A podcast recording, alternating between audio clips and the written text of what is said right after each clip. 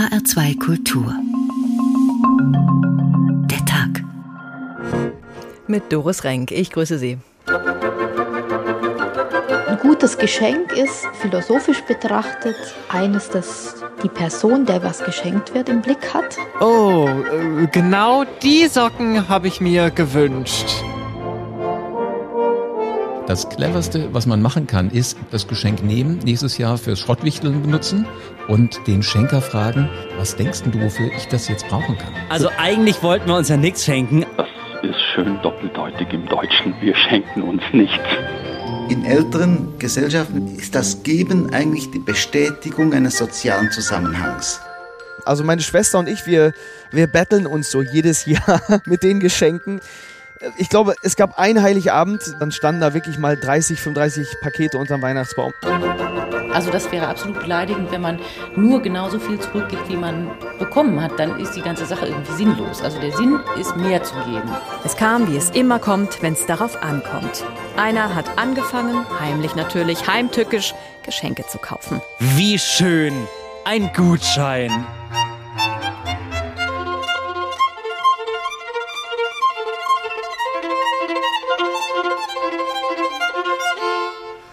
Kleine Geschenke erhalten. Die Freundschaft, sagt man, und in dieser kleinen Lebensweisheit steckt das ganze Spektrum des Geschenkedramas. Man schenkt, weil es ein guter Brauch ist, weil man jemanden mag, weil man sich etwas davon verspricht, weil es sich so gehört, weil man Spaß am Schenken hat, weil man sich und anderen eine Freude machen möchte und weil es erwartet wird. Besonders viel wird zur Weihnachtszeit geschenkt. Und manchmal erhalten nur große Geschenke die Freundschaft.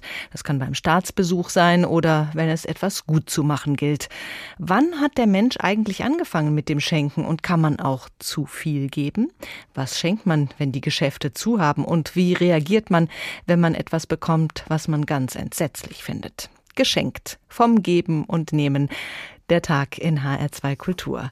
Gutscheine liegen in diesem Jahr besonders gerne unter dem Weihnachtsbaum. Klar, in diesem Jahr kann man nicht nochmal eben schnell am 24. morgens was besorgen. Jedenfalls nichts, was man nicht im Lebensmittelhandel bekäme. Da ist es gut, wenn man noch auf eine rettende Idee gebracht wird, die jetzt auch noch funktioniert. Kultur verschenken. Das ist in diesem Corona-Jahr doppelt gut für den Beschenkten und die Kultur. Hier kommen vier Ideen, die die hessischen Kulturschaffenden unterstützen und die zumindest nicht mit dem klassischen Gutschein verbunden sind. Beim nächsten Theaterbesuch auf dem eigenen Stuhl sitzen oder einen Sitz verschenken. Im Schauspiel Frankfurt und der Volksbühne im Großen Hirschgraben ist das schon seit längerem möglich. Sandra Strahonia vom Schauspiel Frankfurt erklärt das Prinzip der Stuhlpatenschaft. Die Stuhlpatenschaft bietet die Möglichkeit, sich für das Schauspiel Frankfurt zu engagieren und ist sozusagen als Spende angelegt, um das Schauspiel finanziell zu unterstützen. Insgesamt wurden im Großen Haus und in den Kammerspielen schon über 260 Stuhlpatenschaften vergeben. Der Pate wird auf einer Plakette am Platz namentlich genannt. Es gibt nach wie vor diejenigen, die einfach nur theaterbegeistert sind und spenden wollen. Und es gibt diejenigen, die die Stuhlpatenschaft auch verschenken an Freunde und Bekannte. Wer also noch eine zündende Idee benötigt für ein Weihnachtsgeschenk, kann im Prinzip doppelt Gutes tun. Zum einen spenden, für das Schauspiel Frankfurt und vielleicht noch jemanden sehr glücklich machen mit der geschenkten Stuhlpatenschaft. Auch die hessischen Kinos bieten kreative Geschenkideen an. Im Kapitolkino in Witzenhausen etwa kann ein exklusives Frühstücksbrettchen erworben werden. Der Erlös geht größtenteils an den Förderverein Freunde des Kapitolkinos. Die Idee hatten die Unternehmer Lutz und Anja Ziegler. Sie waren auf der Suche nach einem geeigneten Produkt, um es mit einer Spendenaktion zu verbinden. Und so sind wir auf die Brettchen gekommen, denn die sind praktisch, braucht jeder im Haushalt und jetzt zu dieser Zeit ist es einfach auch eine sehr hübsche Geschenkidee geworden. Das Ehepaar Ziegler erstellt die Brettchen im eigenen Betrieb. In den ersten zwei Wochen sind bereits über 300 Frühstücksbrettchen verkauft worden. Die Idee kommt also an.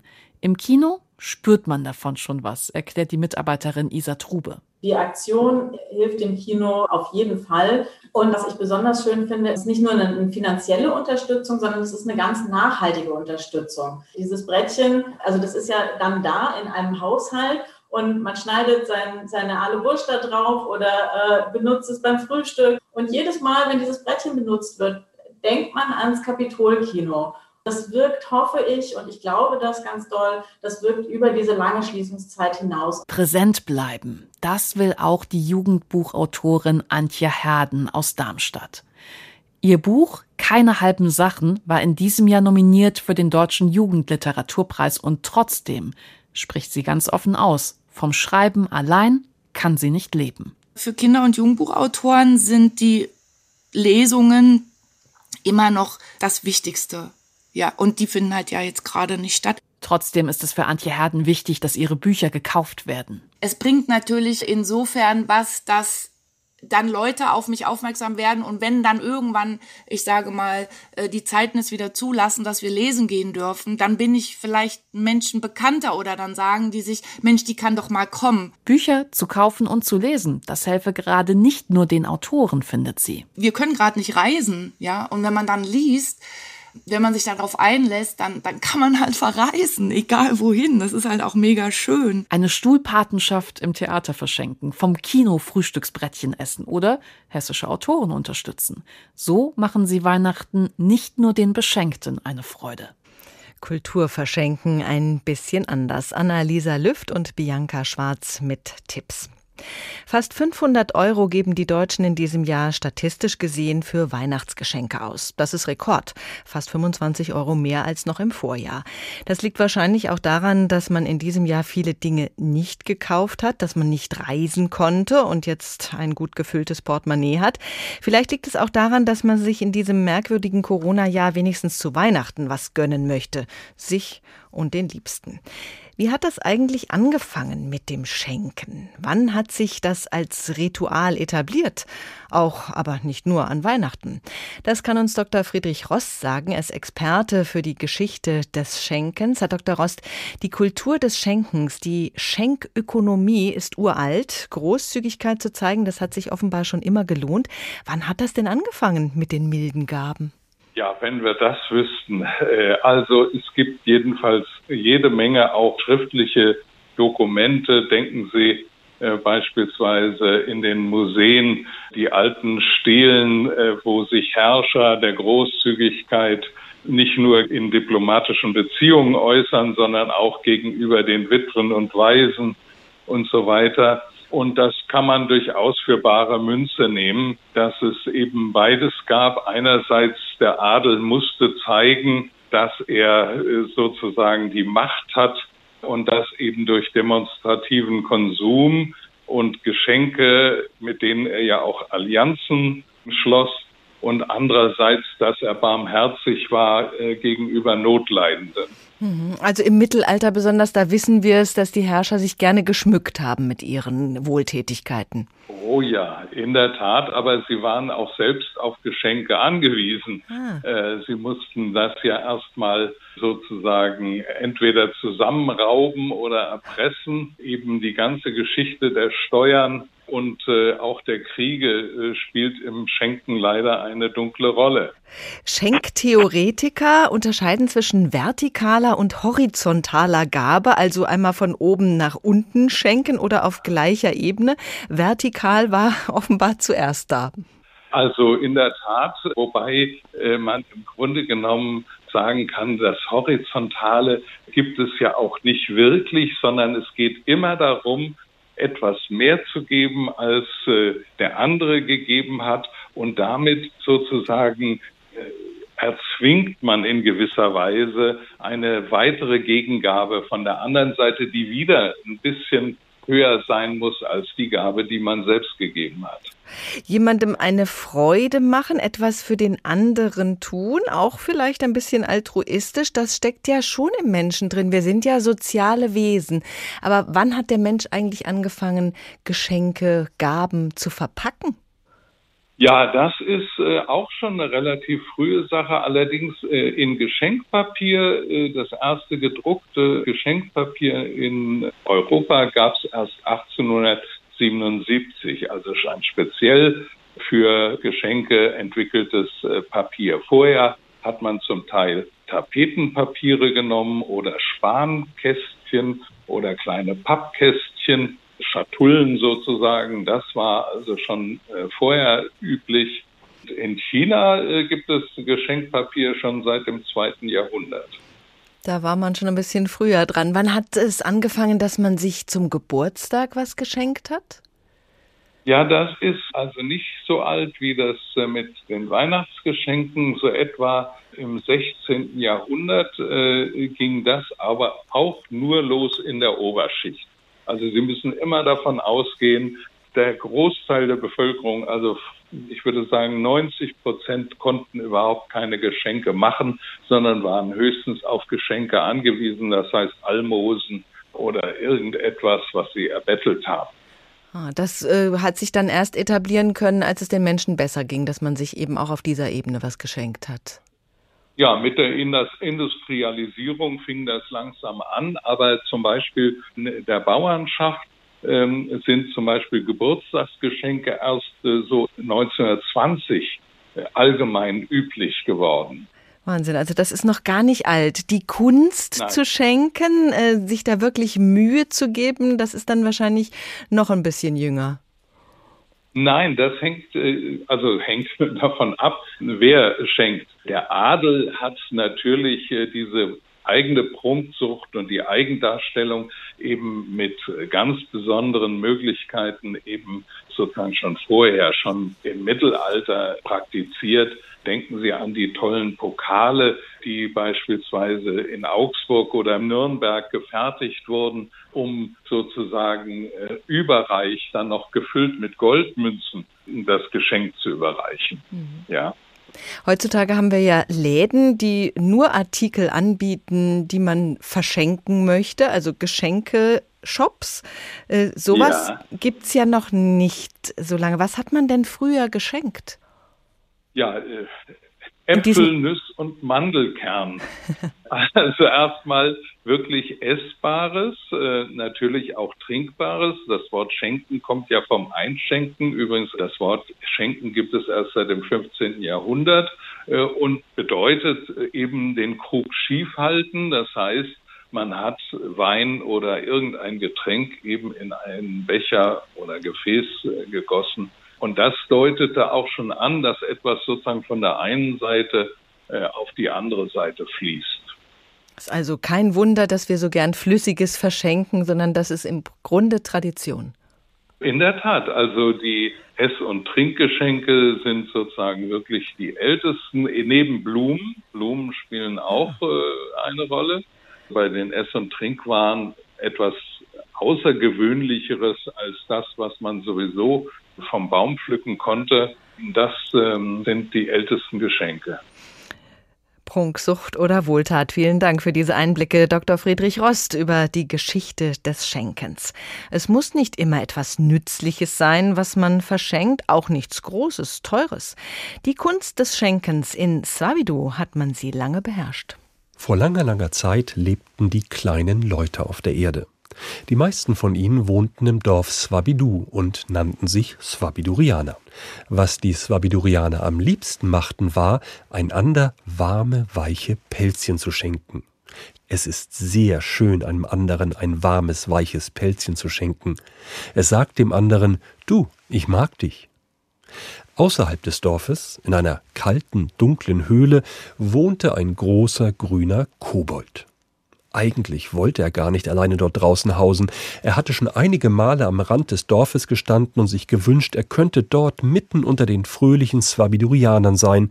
Aber er hatte ja nichts anzubieten. Und das Austauschen warmer, weicher Pelzchen hielt er für einen Unsinn. Eines Abends, als der große grüne Kobold wieder einmal am Waldrand stand, begegnete ihm ein freundlicher kleiner Swabidurianer. Ist das heute nicht ein schöner Tag? fragte der Kleine lächelnd. Der grüne Kobold zog nur ein grämliches Gesicht und gab keine Antwort. Hier, nimm ein warmes, weiches Pelzchen, sagte der Kleine. Das ist ein besonders schönes. Sicher ist es für dich bestimmt, sonst hätte ich es schon lange verschenkt. Aber der grüne Kobold beugte sich zu dem Kleinen hinunter und flüsterte ihm ins Ohr. Du, hör mal, Geh nur nicht zu großzügig mit deinen Pelzchen um. Weißt du denn nicht, dass du eines Tages kein einziges Pelzchen mehr haben wirst, wenn du sie einfach an jeden, der dir über den Weg läuft, verschenkst? Erstaunt und ein wenig hilflos blickte der kleine Swabidurianer zu dem Kobold hoch. Der hatte in der Zwischenzeit den Beutel von der Schulter des Kleinen genommen und geöffnet. Er klang richtig befriedigt, als er sagte, hab ich es dir nicht gesagt? Kaum mehr als 217 Pelzchen hast du noch in deinem Beutel. Also, wenn ich du wäre, würde ich mit dem Verschenken vorsichtig sein. Die Geschichte von den kleinen Pelzchen. Sie stammt wohl aus Irland. Der Autor ist unbekannt. Später mehr davon. Von Swabido geht's in unserer Sendung vom Geben und Nehmen nach Japan. Dort wird nämlich viel und gerne geschenkt. Weihnachten wird ja bei 1% Christen in der japanischen Bevölkerung nicht wirklich gefeiert, jedenfalls nicht mit religiöser Bedeutung. Aber als das Fest der Liebe hat sich Weihnachten inzwischen auch in Japan etabliert, mit viel Pling-Pling, Lichtershow und Weihnachtsmann in den großen Einkaufszentren. Dort ist in diesem Jahr natürlich auch in Japan vieles anders. Die Freude am Schenken ist aber geblieben und das tut man dort traditionell zum Jahreswechsel. Besonders beliebt sind Essensgeschenke und die Japaner geben sehr viel Geld dafür aus. Ordentlich drapiert stehen jede Menge Bento-Boxen verschiedener Größe in dem Geschäft. Die Boxen aus Karton oder Plastik sind in unzählige kleine Fächer unterteilt. In jedem liegt eine andere Leckerei. Und alles ist schön bunt, damit alle Sinne angeregt werden. Diese Kundin hat sich schon für etwas besonders Edles entschieden, wie sie einem Reporter der Agentur Reuters erzählt. Ich werde einige Seetangrollen aus Hokkaido zu meiner Schwester nach Kawagoe schicken. Das kostet so zwischen 20.000 und 30.000 Yen. Das sind umgerechnet 160 bis 240 Euro. Also bestimmt keine 0815 Rollen, die da ganz aus dem Norden Japans kommen. Sie werden garantiert ganz weich auf der Zunge zergehen, während sich der Geschmack im Mund ausbreitet. Ein anderer Kunde hat sich noch nicht entschieden, ob er lieber zu Lachseiern greift oder zu einer Art weichem Keks, gefüllt mit roter Bohnenpaste. Die Auswahl ist riesig. Wegen der Pandemie werde ich dieses Jahr nicht nach Hause fahren, da fallen die Reisekosten schon mal weg. Also habe ich vor, mehr Geld für die Geschenke auszugeben, die ich dann nach Hause sende. Wochenlang hat die japanische Regierung mit ihrer Go-to-Travel-Kampagne die Menschen in ganz Japan mit kräftigen Preisnachlässen zum Reisen animiert. Doch wegen der gestiegenen steigenden Corona-Infektionen distanzierten sich einige Regionen dann von der Kampagne bzw. wurden kurzfristig ausgeschlossen. Wer ins Restaurant geht, soll schnell machen, nicht reden und bei jedem Bissen die Maske auf und absetzen. Keine guten Voraussetzungen für ein gemütliches Familienessen. Und so überlegen sich viele Japanerinnen und Japaner, ob sie gleich zu Hause bleiben. Hisako Kojima, Chefin der Marketingabteilung der Mitsukoshi Kaufhauskette, freut das natürlich auf gewisse Art und Weise. Ihr Haus habe sich zudem auf die neuen Bedürfnisse der Kunden eingestellt, sagt sie. Das Jahresende ist die wichtigste Zeit im Verkauf. Wir haben uns auch auf Online-Verkauf eingestellt und entsprechende Werbeaktionen gestartet. Bisher läuft es sehr gut. In ihrem Geschäft fangen die Bento-Boxen bei einem Preis von 80 Euro an. Die Preise für exklusive Essensboxen haben sich nach ihren Angaben in diesem Jahr bereits verdoppelt. Besonders gefragt seien Abalone, Seeohren und Hummer. Also auch in Japan wird in diesem Jahr besonders viel für Geschenke ausgegeben, wie Katrin Erdmann uns erzählt hat. Und fast genauso viel Geld wie für die Geschenke geben Japaner für die Verpackung der Geschenke aus. Und es gilt noch ein paar Dinge zu beachten. Zum Beispiel sollte die Zahl vier nicht vorkommen, also nie vier Dinge schenken in Japan. Die vier bedeutet nämlich Tod. Rainer Dachselt mit einem kurzen Japan-Geschenkeknicke. Als welterfahrener Reisender wissen Sie, dass kleine Geschenke die Freundschaft erhalten. Sie haben auch schon gehört, dass das ganz besonders in Japan gilt und also Ihren Gastgebern etwas mitgebracht. Hoffentlich schön verpackt, denn das ist fast wichtiger als das, was drin ist. Sie hoffen natürlich, dass das Geschenk Freude bereitet, sind aber beim Überreichen dann doch etwas überrascht, wie wenig sich die Beschenkten wieder einkriegen. Nein, wirklich, für mich? Warum haben Sie sich diese Mühe gegeben? Das ist doch nicht zu glauben. Ja, die japanische Version von Das wäre doch nicht nötig gewesen dauert mehrere Minuten. Staunen Sie aber jetzt nicht einfach nur mit offenem Mund, denn jetzt sind Sie dran. Die japanische Version von Es ist nur eine Kleinigkeit ist genauso überschwänglich. Jetzt müssen Sie Ihr Geschenk entsprechend heruntermachen.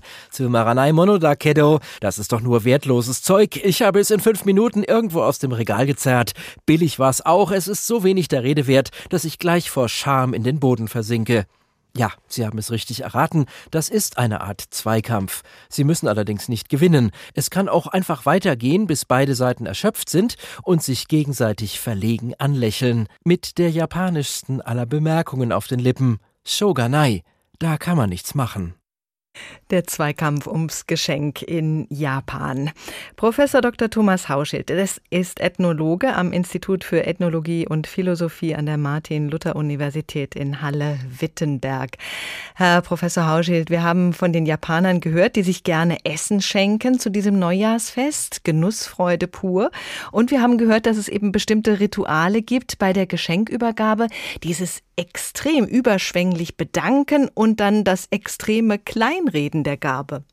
Also unsere Gaben reden wir ja auch klein, indem wir sie verpacken. Ne? Das ist äh, ganz ähnlich. Und das Schenken hat sie so, so eine ganz eigene Symbolik und Praxis und die besteht eigentlich daran, sich klein und schwach auch zu machen und den anderen dann erst zu überraschen. Und in Japan überraschten sich dann gerne damit, dass in dem Geschenk, in dem bescheidenen kleinen Geschenk Kästchen und diesen wunderhübschen Verpackungen, die die Japaner ja so toll machen, dass dann da ganz oft Sexspielzeug und oder, oder zum Beispiel auch Gebäck in Form von Sexualorganen und sowas ist. Äh, das ist ein Fest der Fruchtbarkeit, wo sich primär Liebende oder potenziell Liebende beschenken. Aha. Leute, die sich gegenseitig auch gerne kennenlernen wollen, die sich begehren in irgendeiner Weise. Das ist der Schwerpunkt der Weihnachtspraktiken es ist ja kein christliches Land. Mhm. Und ähm, das, was wir da sehr stark ja auch noch mit assoziieren, die Geburt, das erscheint in Japan als die Vorstufe der Geburt, um es mal höflich auszudrücken. Mhm. Aber wenn Sie sagen, äh, dass die Verpackung dazu dient, das Geschenk klein zu machen, trifft das ja nicht immer mhm. zu. Manchmal ist die Verpackung ja mhm. wirklich pompös und mhm. wunderschön. Ja, das sind äh, alles, genau das macht eigentlich Rituale und diese begleitenden Dinge auch aus, dass die sich ganz schnell in ihr Gegenteil verkehren. Ist wohl wirklich so entstanden, dass man die Geschenke gleich machen wollte, zum Beispiel für Jule-Club-Bräuche, bei denen die Geschenke dann frei verteilt werden unter allen Beteiligten. Das heißt, man weiß gar nicht, wo das eigene Geschenk landet und kriegt irgendein Geschenk. Und da ist das Verpacken wohl entstanden. Und dann gibt es heute aber auch ja etwas kümmerlichere Geschenke, die grandios verpackt sind Ironien auf Verpackung, so ist der Mensch. Der spielt gerne mit Symbolen und mit ähm, praktischen Dingen und mit hübschen Sachen rum und verwandelt die ständig in was anderes. Das gilt ja auch für diese beiden Grundformen des Festes, die eine, die nach innen geht die andere, die nach außen geht. Also eine, wo man groß feiert, Geschenke überall, dicke Essen, Tanzen, das ist in Südeuropa bis heute sehr verbreitet und ab nördlich der Alpen, vor allem nach dem Zweiten Weltkrieg, stille Einsamkeit, Zurückziehen der Familie, wenige Besuche und so weiter. Hm, in diesem Jahr sind wir alle zu dieser Variante mit den wenigen Besuchen gezwungen. Aber um nochmal auf die diesen... ist uns aber auch ja wohl bekannt. Ne? Ja. Die kennen wir gut und Ausländer, die nach Deutschland kamen, 60er, 70er, 80er Jahren, auch noch in den 90ern. Ne? Die waren dann froh, wenn sie in den 90ern mal irgendwann Weihnachtsdisco von jungen türkischen Zuwanderern oder deren Kindern entdeckt haben. Ne? Um nochmal auf diesen Spieltrieb zurückzukommen, dieses Auspacken, das äh, lieben ja, glaube ich, alle Menschen. Na klar, das ist Entdeckerfreude und es hat auch mit Sammeln zu tun, mit der beiden Grundfesten der Nahrungsbeschaffung beim Menschen. Ne? Das ist äh, Sammeln von Nüssen, Früchten, Wurzeln. Das ist meistens wie ein Ausfriemeln oder Auspacken der Sachen. Und äh, interessanterweise beschäftigen wir uns ja Weihnachten auch auf einer bestimmten Ebene ganz gern mit all diesen Nüssen und diesem Kram, den man auswickelt, dann diesen kleinen Süßigkeiten und so. Also es ist schon ein sehr sinnliches Fest, das ganz tief eingebrannt ist in Mitteleuropa, auf jeden Fall in großen Teilen Europas, in die Seele jedes Einzelnen, jeder Einzelnen. Wenn wir vom Weihnachtsfest mal absehen, äh, was man schenkt, wovon hängt das ab? Oder ist das in unserer globalisierten Welt, wo sich die Einkaufsstraßen in allen Ländern sehr ähneln, inzwischen so einheitlich geworden? Das ist überhaupt nicht einheitlich. Äh, das ist vollkommen anarchisch. Man sagt immer Konsumismus und so weiter. Stimmt ja auch. Die Geschenke werden immer üppiger, solange die Leute immer mehr Geld haben und solche Dinge. Aber die Gabe, das Schenken, ist die Grundlage aller tribalen, aller stammesgesellschaftlichen Ordnung. Ich gebe, du gibst. Und ich kann erwarten, dass du irgendwann gibst. Das ist die allerwichtigste Form des gegenseitig sich Beschenkens. Und das ist so geblieben. Das hat sich einfach gehalten. Und äh, gerade beim Weihnachtsfest kann man asymmetrische Gaben, die so wichtig sind für Stammesgesellschaften, beobachten. Also die Eltern, die schenken oft bis ins hohe Alter irgendwie ein bisschen mehr als die Kinder. Mhm. Und diese Beziehung wieder auszugleichen, dafür sind dann so Figuren wie Christkind und Weihnachtsmann da. Und das ist genau in den Stammesgesellschaften gut zu beobachten, dass die Gabe dann auch eine Personifikation hat, eine Figur, die das alles verteilt. Das sind nicht mehr dann die einzelnen Menschen, die äh, sich da beteiligen. Das geht alles um einen höheren Sinn, um einen höheren Zusammenhalt mhm. in der Gruppe. Und das ist ein Garant des Zusammenhaltes in den losen Netzwerken der fortgeschrittensten Industriegesellschaften bis heute und ein Garant des Zusammenhaltes, wie man auch sogar aus prähistorischen Funden ja doch recht genau schließen kann, schon fernster menschlicher Vergangenheit. Das ist eine Sache, die sich anarchisch, vollkommen frei, immer neu entfaltet im Zusammenhang mit der kapitalistischen Industriekultur heute und die sie garantiert überleben wird, überstehen wird. Mhm. Wenn man jetzt äh, in, sich in einem anderen Kulturraum bewegt, in welche Fettnäpfchen kann man da beim Schenken treten?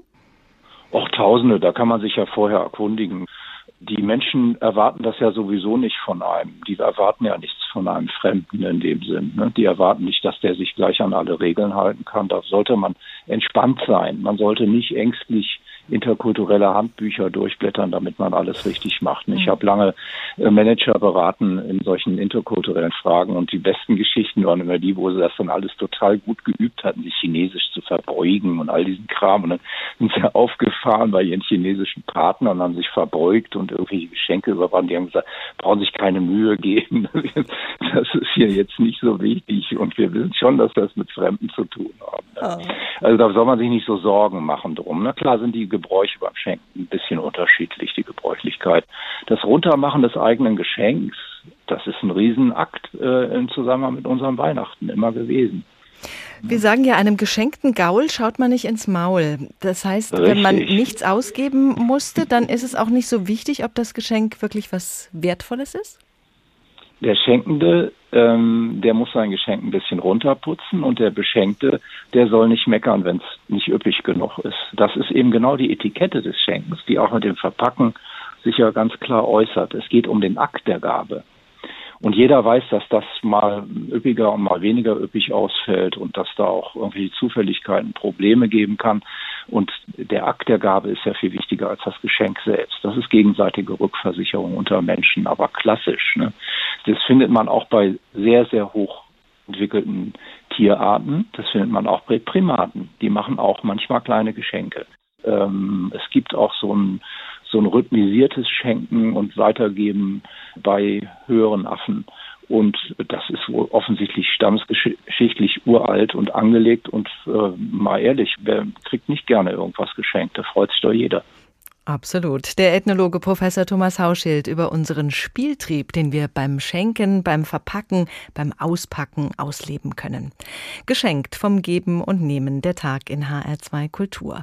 Und weiter geht's mit der Geschichte von den kleinen Leuten in Swabedo, denen ein schlecht gelaunter Kobold ihre Großzügigkeit ausgeredet hat. Bis eben noch hatten sie eine solche Freude am Verschenken von weichen Pelzchen gehabt. Der Swabidurianer war so verwirrt, so unglücklich, dass er gar nicht darüber nachdachte, dass das, was der Kobold da erzählte, überhaupt keinen Sinn ergab. Denn jeder Swabidurianer besaß ja einen unerschöpflichen Vorrat an Pelzchen. Schenkte er ein Pelzchen, so bekam er sofort von einem anderen ein neues. Und dies geschah immer wieder, ein ganzes Leben lang. Wie sollten dabei die Pelzchen ausgehen können? Es dauerte nicht lange, bis ein Bekannter am Haus des Swabidurianers vorbeikam, mit dem er schon viele warme, weiche Pelzchen getauscht hatte. Was für ein herrlicher Tag, rief der Freund, griff in seinen Beutel und gab dem anderen ein Pelzchen. Doch dieser nahm es nicht freudig entgegen, sondern wehrte mit den Händen ab. Nein, nein, behalte es lieber, rief der Kleine. Wer weiß, wie schnell dein Vorrat sonst abnimmt. Eines Tages stehst du dann ohne Pelzchen da. Der Freund verstand ihn nicht, aber er nahm verwirrte Gedanken mit, und am gleichen Abend konnte man noch dreimal im Dorf hören, wie ein Swabidurianer zum anderen sagte Es tut mir leid, aber ich habe kein warmes, weiches Pelzchen für dich, ich muss aufpassen, dass sie mir nicht ausgehen. Am kommenden Tag hatte sich dies im ganzen Dorf ausgebreitet. Die kleinen Swabidurianer wurden misstrauisch. Man begann sich argwöhnisch zu beobachten, man dachte darüber nach, ob der andere auch wirklich ein Pelzchen wert war, und schließlich fingen die Leute an, warme, weiche Pelzchen gegen Sachen einzutauschen, statt sie einfach zu verschenken. Bald stritten die Leute darüber, wie viele Pelzchen eine Übernachtung oder eine Mahlzeit im Hause eines anderen wert sein müsste. Es gab sogar einige Fälle von Pelzchenraub. Wie das ausgeht mit den Pelzchen in Swabedu, das hören wir gleich. Vom gänzlich unchristlichen Weihnachtsspektakel in Japan hatten wir es gerade. Dort bekommt das Fest der Liebe nochmal eine ganz andere Bedeutung mit erotischen Geschenken. Jetzt wollen wir mal auf die christliche Tradition des Schenkens schauen, tun das mit Professor Dr. Manfred Becker-Huberti, als Theologe und Brauchtumsexperte. Guten Abend. Guten Abend. Wir kennen es alle aus der Weihnachtsgeschichte. Die heiligen drei Könige haben dem kleinen Jesuskind Geschenke gebracht. Alles Dinge, mit denen ein Baby nichts anfangen kann, aber die Eltern Gold, Weihrauch, Myrrhe. Haben diese Mitbringsel etwas zu tun mit der Geschenktradition, die wir dann entwickelt haben an Weihnachten? Überhaupt nicht. Es sind symbolische Geschenke, die etwas darüber aussagen, was diesem Kind zustoßen wird oder was dieses Kind ist. Das Gold steht für die weltliche Macht, ähm, die Myrrhe steht dafür, dass dieser Mensch sterben wird und der Weihrauch bezieht sich auf die Göttlichkeit seiner Person. Das heißt, es geht nicht um Werte, sondern es geht um Qualitäten. Und das ist eben das Kennzeichen auch christlichen Schenkens. Mhm. Also um den Schenken, dem Schenken auf den Grund zu gehen, müssen wir dann noch ein bisschen weiter zurück in der biblischen Geschichte. Ähm, zu den Söhnen von Adam und Eva, zu Kain und Abel, die Gott ein Geschenk machen wollten. Das kann man so sagen, ja denn Erntedank ist immer auch eine Verpflichtung und das Geschenk besteht eben darin, dass der, der geerntet hat, verpflichtet ist, die Erstlingsgaben Gott zu schenken. Das ist äh, das Getreide, das er gemäht hat, oder das sind äh, die Rinder, die neu geboren zur Herde dazugekommen sind und immer den Erstling von allem muss man Gott aufopfern. Und bei ähm, Kain und Abel ist das Übel, dass das Opfer des einen nicht angenommen wird, des Kain, und der dann aus Eifersucht den Abel erschlägt. Das heißt, auch hier wird etwas gezeigt, was beim Schenken passieren kann. Dass Neid aufkommt, dass ich versuche, dann das andere auszulöschen oder den anderen auszulöschen. Und so haben Sie alle Varianten des Schenkens in der Heiligen Schrift, dass Sie vorfinden können. Sie finden Geschenke als Besänftigung, Sie finden äh, Geschenke, die den Beschenkten in eine gewisse Schuld und Verpflichtung führen sollen. Sie finden Geschenke als Türöffner, als Zeichen der Ehrerbietung. Sie finden sogar Bestechungsgeschenke. Mhm. Man schenkt auch, um etwas gut zu machen oder weil man den anderen äh, verpflichten will zu irgendetwas. Das heißt, das fröhliche, freie Schenken, das findet man in der Bibel zwischen Menschen eigentlich nicht. Äh, um nochmal auf diese Geschichte von Kain und Abel zurückzukommen, warum hat Gott denn nicht einfach die Geschenke von beiden angenommen? Das weiß Gott nur selber. Der ist nicht verpflichtet, seine Entscheidungen zu begründen. Warum und weshalb, das muss man einfach so hinnehmen. Und ähm, die, diese ganzen Beispiele, die Sie jetzt genannt haben in der Bibel, äh, und Sie haben gesagt, es gibt eigentlich dann nicht dieses befreite äh, Schenken. Äh, woher kommt dann unsere Tradition, dass wir uns an Weihnachten was schenken? Also zunächst einmal das befreite Schenken in der Bibel, das gibt es an einer Stelle, das ist dann, wenn Gott seinen Sohn schenkt, mhm. um den Menschen zu erlösen. Das ist das Gegenmodell und das ist das, was man auch im Neuen Testament in der Bergpredigt findet, wenn dort eben beschrieben wird, wie der Mensch sein soll, wie er schenken soll. Das sind äh, sehr schöne Texte, die es äh, lohnt zu lesen. Das Schenken zu Weihnachten kommt übrig, übrigens gar nicht von Weihnachten, sondern das kommt von Nikolaus. Ursprünglich wird auf Nikolaus geschenkt, und zwar schenken die Eltern, wie der Nikolaus geschenkt hat, nämlich heimlich, unerkannt, und sie schenken, um auf diese Art und Weise die Gnade Gottes zu zeigen. Einmal im Jahr die Gelegenheit zu haben, zu zeigen, wie es ist, wenn der Himmel die Erde berührt oder wie es im Paradies sein wird. Diese Verhältnisse sollen geschaffen werden eben an Nikolaus. Mhm. Und das passte einem Herrn nicht namens Martin Luther, in dessen Weltbild die Heiligen als Vermittler nicht hineingehörten. Und deshalb versuchte er das abzuschaffen und das schaffte er nicht. Und deshalb hat er dem Nikolaus das Schenken genommen und auf Weihnachten übertragen. Keine dumme Idee, im Gegenteil, denn das Schenken zu Weihnachten soll eben das verdeutlichen, was der Inhalt von Weihnachten ist. Gott schenkt seinen Sohn. Gott wird Mensch. Und dieses, ähm, was dort passiert, wird eben in dem Geschenk, das zu Weihnachten an die Kinder, an die Bekannten, an die Eheleute gegeben wird, soll das verdeutlicht werden. Das soll das spüren lassen. Ein bisschen von dem, was da passiert. Das heißt, es ist im Grunde genommen immer äh, eine, eine Verdeutlichung des Unsichtbaren. Das Geschenk stellt etwas dar, was man so gar nicht beschreiben kann. Also die Göttlichkeit, die in die Welt kommt, die soll eben mit diesem Geschenk ausgedrückt werden. Oh, da musste sich der Nikolaus also dem Christkind geschlagen geben. Das wird er nicht ganz freiwillig getan haben. Das hat er auch nicht, denn inzwischen schenken Katholiken und Protestanten auf Nikolaus genauso wie zu Weihnachten. Zwar ist die Dimension zu Weihnachten eine andere als zu Nikolaus, aber der Nikolaus hat sich nicht geschlagen geben müssen. Luther ist also schuld daran, dass wir äh, dieses Weihnachtsfest so feiern, wie wir es jetzt feiern, mit den Geschenken. War das eben dann, also erst war ja dieses göttliche Geschenk, äh, Gott schenkt seinen Sohn. Äh, wie kommt man von da zu diesen kleinen Geschenken, die man sich gegenseitig macht? Das hat etwas damit zu tun, dass mit Martin Luther Weihnachten anders gefeiert wurde. Ursprünglich feierten die Christen Weihnachten nur in der Kirche. Zu Hause gab es was Besseres zu essen. Das Personal bekam ein kleines Geschenk, sofern man Personal hatte. Wer hatte das schon? Also das war eigentlich kirchenintern im Gotteshaus nur gefeiert. Zu Hause eben nicht. Das ändert sich mit Luther. Es wird kultiviert als Familienfest. Zu Hause, wo man eben nicht nur isst und trinkt, sondern auch Gedichte aufsagt, Lieder singt, miteinander feiert, die Schrift liest und ähnliches mehr. Das ist etwas, was die Katholiken nicht machten, aber die Protestanten. Und das blieb bis in die Zeit um 1900 so, dass die Katholiken mit dieser protestantischen Art, Weihnachten zu feiern, nichts zu tun haben wollten. Also der Adventkranz stockevangelisch, der Christbaum stockevangelisch. Die Katholiken wollten es nicht einmal geschenkt. Und nach 1900 wandelt sich dies. Das heißt, die Bräuche gleichen sich aus.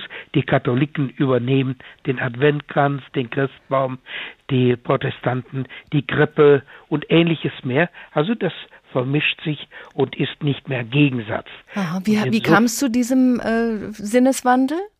Das ist einfach der neuen Zeit geschuldet, wo man merkt, das äh, Gemeinsame ist wichtiger als der Gegensatz. Also wir betonen nicht mehr, in welchen Punkten wir anders und natürlich selbstverständlich sehr viel besser sind als die anderen, sondern wir suchen die Gemeinsamkeiten und schauen, dass wir die verteidigt kriegen, denn es gibt genügend andere, die uns das nehmen wollen. Vielen Dank für diese Einblicke in die Hintergründe unseres Weihnachtsfestes, Professor Dr. Manfred Becker-Huberti. Ein schönes Fest wünsche ich. Und wir schauen nochmal nach Swabidu. Der schlecht gelaunte Kobold fühlt sich doch ein bisschen schuldig, dass er die Freigiebigkeit der Svobodirianer so ausgebremst hat. In Swabidu ereigneten sich mit der Zeit immer schlimmere Dinge. Einige Swabidurianer starben, alles Glück war aus dem Dorf verschwunden. Die Trauer war sehr groß. Das wollte ich doch nicht, sagte der Kobold zu sich selbst, ich wollte Ihnen doch bloß zeigen, wie die Welt wirklich ist, wo nur der etwas zählt, der selbstsüchtig ist, aber den Tod habe ich Ihnen nicht gewünscht. Er überlegte, was man nun machen könne, und es fiel ihm tatsächlich etwas ein. Tief in seiner Höhle hatte der Kobold eine Mine mit kaltem, stacheligem Gestein entdeckt. Er füllte unzählige Säckchen, packte die Säckchen auf einen großen Handkarren und zog damit nach Swabidu. Wie froh waren die kleinen Leute, als sie die stacheligen, kalten Steine sahen. Sie nahmen sie dankbar an. Nun hatten sie wieder etwas, das sie sich schenken konnten.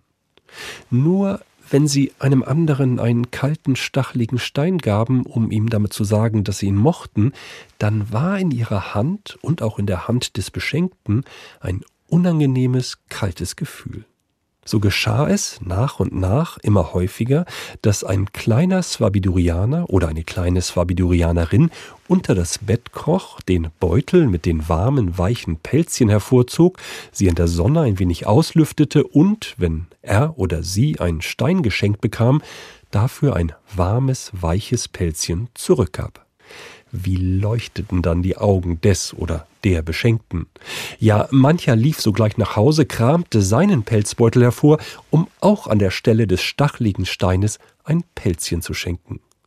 Es holten jedoch nicht alle Swabidurianer ihre Pelzbeutelchen wieder hervor, für gewöhnlich, weil diese draußen sahen, wie die Welt wirklich war.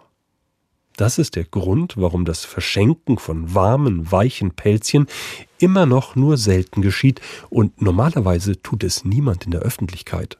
Aber es kommt vor, hier und da, immer wieder. Und wer weiß, eines Tages vielleicht Liegt da ein Pelzchen bei Ihnen oder Sie bekommen eins überreicht, dann denken Sie an diese Geschichte von Swabidu. Es gibt viele Gelegenheiten, sich etwas zu schenken. Das ist nicht auf Weihnachten beschränkt. Bei Staatsbesuchen zum Beispiel, da ist es nach wie vor so, dass Geschenke ausgetauscht werden. Man braucht viel Platz, um das alles zu lagern, was sich über die Jahrzehnte angesammelt hat.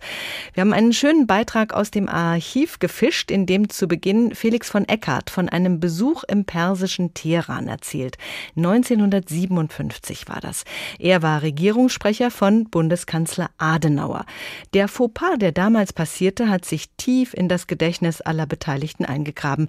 Felix von Eckart hat sie in seinen Lebenserinnerungen aufgeschrieben. Das Protokoll sah den Austausch von Geschenken vor. Und da passierte das Unglück.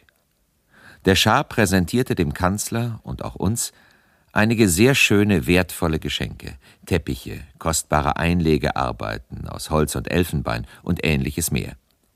Ich selbst bekam einen wirklich schönen, sehr fein geknüpften Teppich.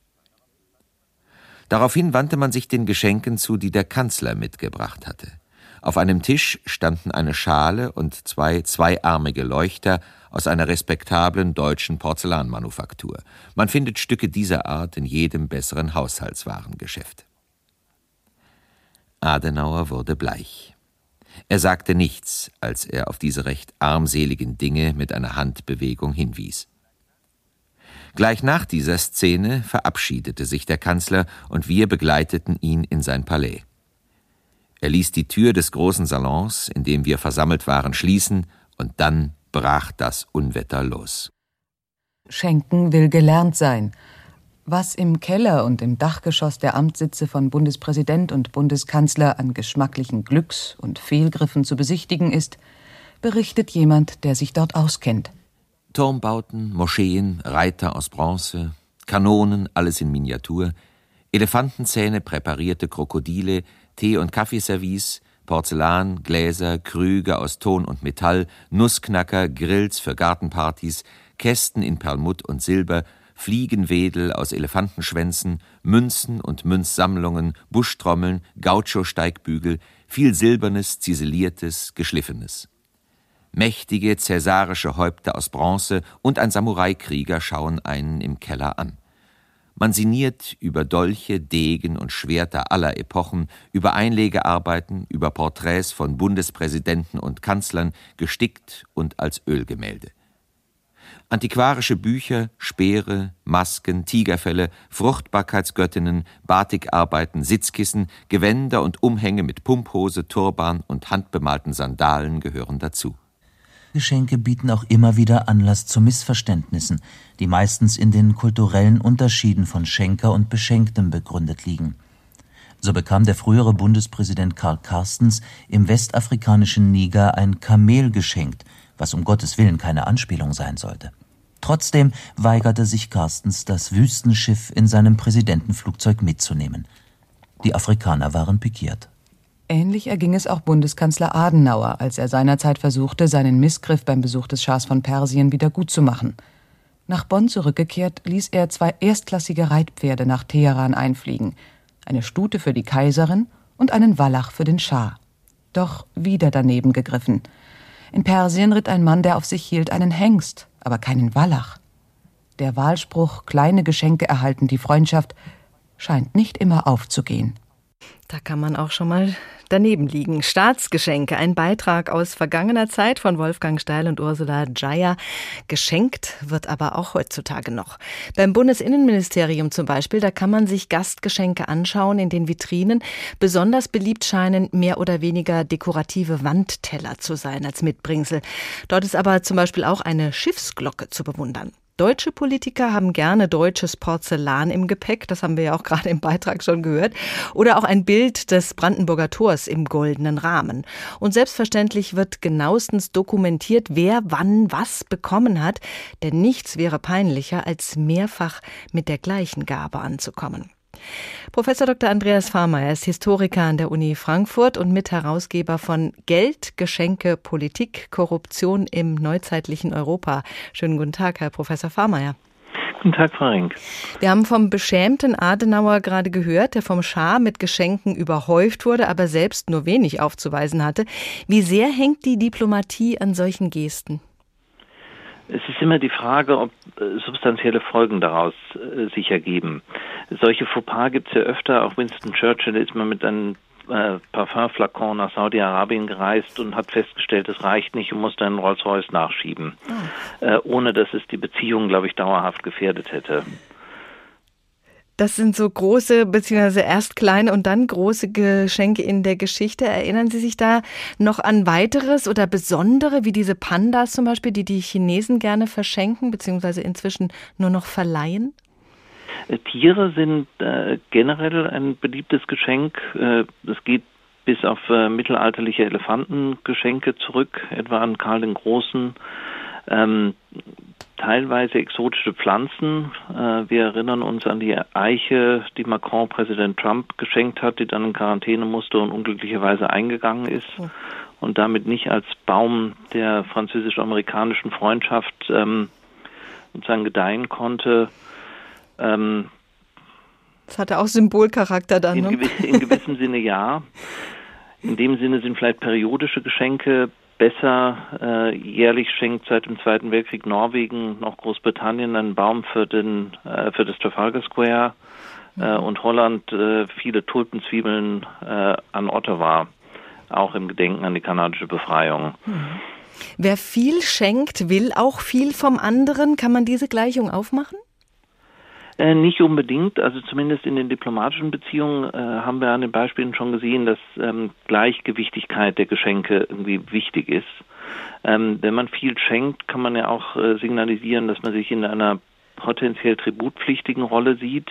Es kann aber auch sein, dass es eine implizite Bezahlung einer anderen Gegenleistung ist und dass so das Gleichgewicht hergestellt wird. Aha. Wie viel wird da im Hintergrund beraten? Also da äh, machen sich ja sehr viele Menschen Gedanken drüber, was geschenkt wird und nachher muss das Zeug auch verwaltet werden. Äh, spricht man sich da inzwischen ein bisschen besser ab als zu Adenauers Zeiten? Ähm, teils, teils. Also es gibt immer wieder Berichte von äh, Geschenken, die nicht funktionieren. Äh, es gab mal in den russisch-amerikanischen Beziehungen, als ähm, Hillary Clinton Außenministerin war, einen roten Knopf, auf dem eigentlich stehen sollte Neustart. Es stand aber drauf Überspannung ähm, in der russischen Übersetzung. Ähm, äh, es ist sehr diskutiert worden, ob es geschickt war, der Queen einen iPod zu schenken im hohen Alter. Ähm, die Protokoll äh, Büros sind, glaube ich, größer geworden und in gewissem Sinne in der Archivierung effizienter, aber ob sie alle Missverständnisse verhindern können, wäre ich skeptisch.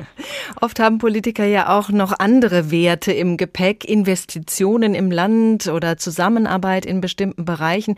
Meist reist ja ein ganzer Tross von Wirtschaftsvertretern mit. Statt Austausch von Geschenken ein, eine Hand wäscht die andere? Das spielt sicher in den Beziehungen eine weitaus größere Rolle, weil es ja hier auch um sozusagen äh, deutlich größere Summen geht. Äh, letztlich auch um äh, Investitionen, die dann für politische Karrierewege unter Umständen große Bedeutung haben können. Mhm. Korruption ist in vielen Ländern ein Riesenproblem. Die Gelder, die in dunklen Kanälen verschwinden, hindern ganze Staaten daran, wirtschaftlich auf einen grünen Zweig zu kommen. Wo verläuft die Grenze zwischen Geschenk und Korruption? Ähm, das ist in gewissem Sinne eine schwierige Frage, die schon lange kontrovers diskutiert wird. Man kann sagen, dass die Korruptionsvorstellung vollends erst aufkommen kann, wenn man zwischen Person und Amt beginnt zu trennen. Mhm. Ähm, vorher ist immer schon klar, es gibt eine gewisse Wertgrenze, ab der werden Geschenke gefährlich, weil sie Abhängigkeiten generieren. Ähm, heutzutage versucht man dem ja zumindest in diesen Bereichen vorzubauen. Ähm, das ist ja auch in dem Beitrag deutlich geworden, dass die Geschenke alle nicht mehr persönlich sind, sondern zum Besitz des Staates werden, zumindest über einer gewissen Grenze und damit wie soll man sagen, die persönliche Gunst des entsprechenden Politikers allenfalls indirekt gewinnen können. Hm, es gibt ja auch immer mehr Auflagen, in Unternehmen zumindest, was an Geschenken überhaupt noch angenommen werden darf, welchen Wert ein Geschenk nicht überschreiten darf. Wie ist das in der internationalen Politik? Gibt es da auch Beschränkungen oder ungeschriebene Gesetze? Es gibt nur das ungeschriebene Gesetz, dass ähm, die Beschenkten als Personen, die äh, Güter eigentlich normalerweise nicht behalten dürfen. Also in Amerika ist die Wertgrenze mal auf 100 Dollar festgelegt worden in den 70er Jahren und inflationsangepasst ist die Grenze jetzt bei 360 Dollar. Wer behalten möchte, muss es dann privat bezahlen. Wir haben das auch vorhin schon in der Sendung gehört. Beim Geschenkeverteilen geht es auch immer um Status. Das war schon bei den Adligen im Mittelalter so. In einigen Staaten kann man heutzutage beobachten, dass die Herrschenden nicht das Volk, sondern die Verwandtschaft beschenken und das Volk dann verarmt. Spielt die Anerkennung durch das Volk bei diesen Herrschern keine Rolle? Sie haben zumindest für eine gewisse Zeit das Gefühl und oder ähm, diese Geschenke dienen der Möglichkeit, der Repräsentation, die dann wiederum Status generieren kann, auch gegenüber der Bevölkerung. Mhm. Je nachdem, wie zugänglich dann Paläste, äh, sozusagen große Museen und so weiter sein werden. Wir haben gehört von diesen äh, tollen Dingen, die äh, manchmal gut ankommen, manchmal auch nicht, vom Kamel angefangen über äh, wertvolle Teppiche und so weiter. Wie sieht das denn mit Geld aus? Äh, wechselt da auch öfter mal Geld den Besitzer? Direkt in der Zwischenzeit glaube ich nicht mehr. Dafür ist Geld dann zu schnöde. Aber äh, es war, nehme ich diesen, entnehme ich Ihren Worten, es war mal äh, Usus, Geld zu schenken. Es war zumindest mal Usus, die gewünschten Geschenke so zu beschreiben, dass sie einen präzisen Wert hatten ähm, äh, und auch zu spezifizieren, welche Qualität Gold ein bestimmter Ring haben sollte, so dass es ziemlich klar war, man konnte diese Geschenke auch in Geld tauschen. Es gibt auch ähm, bis ins 19. Jahrhundert hinein die Praxis, tatsächlich Geldsummen, Pensionen und so weiter zu verschenken. Aber in dem Maße, in dem sozusagen die Restriktionen auch äh, gegenüber ausländischen Einflüssen oder Korruption in der Politik stärker werden, hört es letztlich auf. Aber es ist gute Tradition, sich gegenseitig etwas mitzubringen und dagegen ist eigentlich auch aus Korruptionssicht erstmal nichts einzuwenden, oder? Letztlich nicht. Ähm, Im Gegenteil, die Staatsgeschenke sind ja so öffentlich, dass man, äh, dass jeder weiß, äh, was hier passiert. Äh, man kann ja auch sagen, da ist die Transparenz eigentlich am höchsten. Sagt Professor Dr. Andreas Fahrmeier, Historiker an der Uni Frankfurt. Vielen Dank.